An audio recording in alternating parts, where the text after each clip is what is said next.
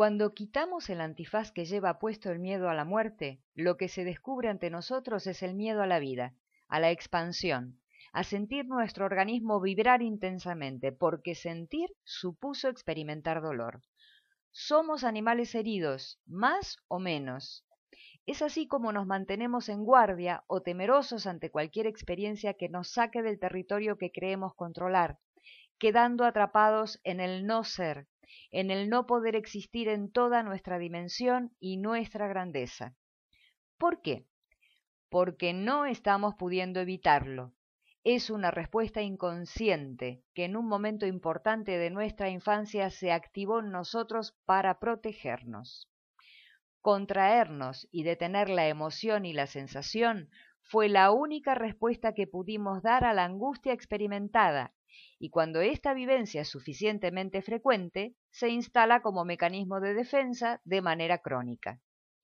Es decir, que se queda con nosotros y permanece activa de forma inconsciente. Nos sirve para evitar sentir el malestar y como contrapartida nos desconecta de nosotros mismos, como si se tratara de un teléfono cuya conexión está averiada. Mientras crecemos, atravesamos constantemente experiencias de anhelo y de necesidad, que requieren de una respuesta adecuada del entorno familiar. El anhelo de contacto de la madre en el bebé que llora no es un capricho, es una necesidad. Los bebés llaman con su llanto cuando experimentan un desasosiego que no pueden calmar.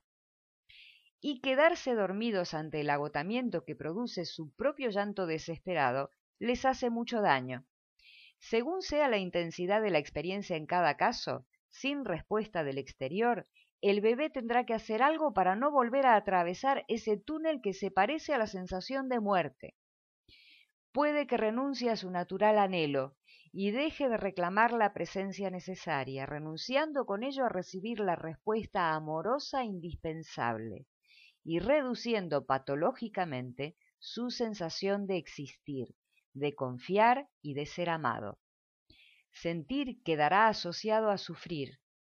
Un bebé que crece condicionado con frecuencia por esta falta puede convertirse en un adulto tomado por sentimientos de soledad y de miedo muy profundos y que no alcanza ni a comprender ni a atravesar. Muchas depresiones tienen su base en las experiencias de los primeros años de vida que hacen que el suelo en el que necesita sostenerse un adulto para afrontar la realidad, que es siempre compleja, sea frágil. La depresión es energéticamente como un apagón. El individuo vive en una especie de oscuridad interna, falto de motivación, falto de vibración, de deseo y de emoción, con variaciones de grado, y con una implicación tanto corporal, energética como psicológica. A veces este estado queda encubierto por la actividad o se expresa en las adicciones severas. No siempre es evidente, pues solemos defendernos de todas las formas posibles a nuestro alcance de esta sensación de estar hundidos. Nos asusta y solemos creer que si caemos nadie acudirá en nuestra ayuda, tal y como pasó en la infancia, aunque no sea así. La persona severamente deprimida no alcanza a encontrar el deseo de vivir y lo sustituye por la voluntad de vivir, lo cual es una tarea agotadora que no calma su desasosiego. Es una respuesta de emergencia que le sirve para sobrevivir y mantener la actividad necesaria. Las personas que se sienten así, deprimidas de manera crónica, solas y encogidas, pueden beneficiarse del marco y el vínculo terapéutico en el que poder experimentar el ser sentidos y reconocidos en su profunda herida.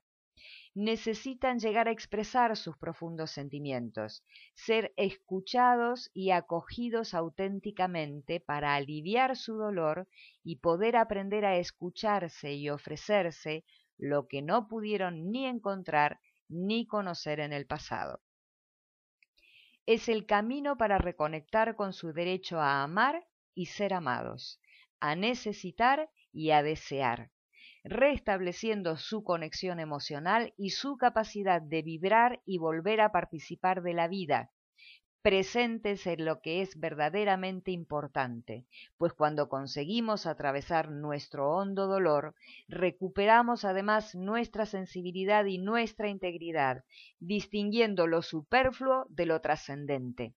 Quien atraviesa sus traumas se enriquece como ser humano y reestablece la conexión con su verdadero ser y con toda su humana grandeza.